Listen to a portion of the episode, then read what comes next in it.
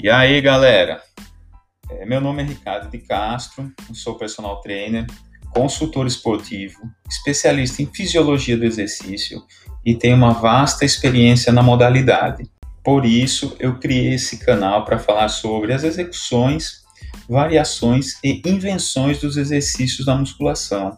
Porém, sem frescura, sem enrolações e com objetividade, que hoje é o que a maioria das pessoas procuram. Nessa primeira temporada, todas as segundas, quartas e sextas, vocês terão novos episódios.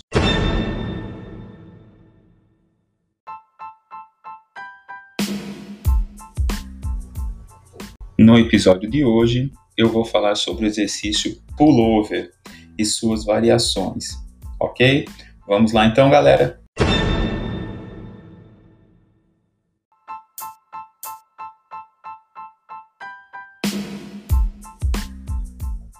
No exercício de pullover, a musculatura principal trabalhada nesse episódio é o peitoral, certo? Por que eu disse nesse episódio? Porque o pullover ele pode trabalhar tanto peito quanto costas, ok?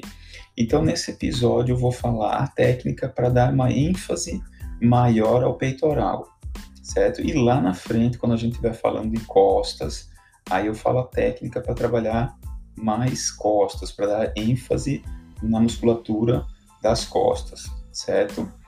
Vamos lá. Variações. Não existe variação de pullover, certo?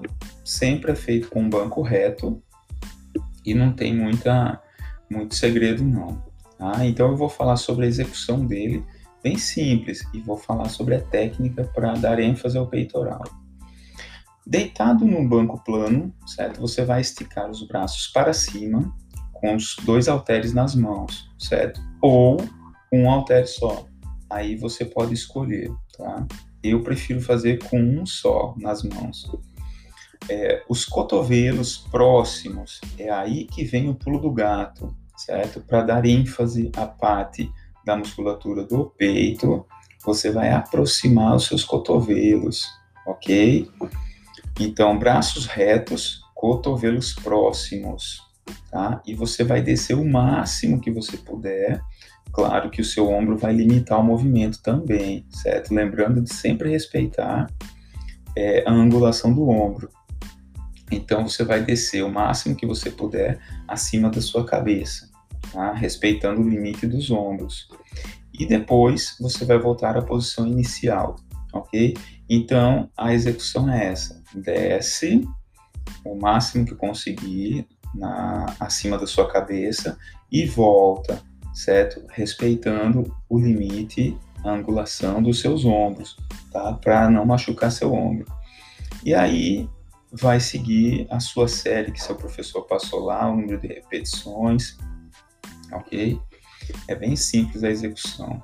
É, as invenções Tá? Até hoje eu vi uma invenção, só que eu achei assim, eu não sei, não vi sentido nisso. Ao invés do, da pessoa deitar no banco, deitar mesmo normalmente, apoiada as costas todinha no banco, ela apoia apenas a parte dorsal no banco e fica com os pés no chão, como se estivesse fazendo uma ponte, certo? Então os apoios ficam os pés e somente a parte dorsal. E fica um vão no meio, ali na parte lombar, no glúteo, fica um vão. Eu não sei, eu não, tenho, não vejo sentido nisso e para mim não muda nada a execução do exercício. Só que o risco de uma lesão ali é muito maior, porque quando ele faz a descida do peso, ele faz um arco muito grande na coluna lombar. Então, eu acredito que fica muito mais é, é, fácil de se lesionar nessa posição. Tá? Então, a melhor posição a se fazer é a convencional. Deita no banco, tá? fica com os pés no chão. Se você for iniciante, fica com os pés em cima do banco para deixar o arco lombar não ficar muito intenso quando o peso descer ok?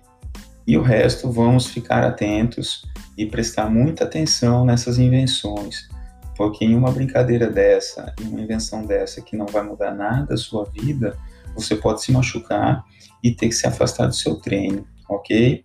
As invenções são bem-vindas dentro de um parâmetro é, biomecânico, ok, pessoal?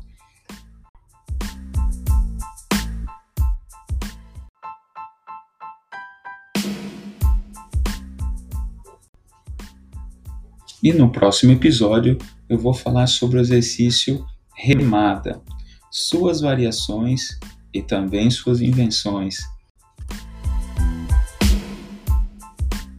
Me sigam no Insta rcastro underline trainer e também no Twitter arroba 1979castro. Deixem suas dúvidas e questionamentos. Fiquem atentos, pessoal, e até o próximo episódio.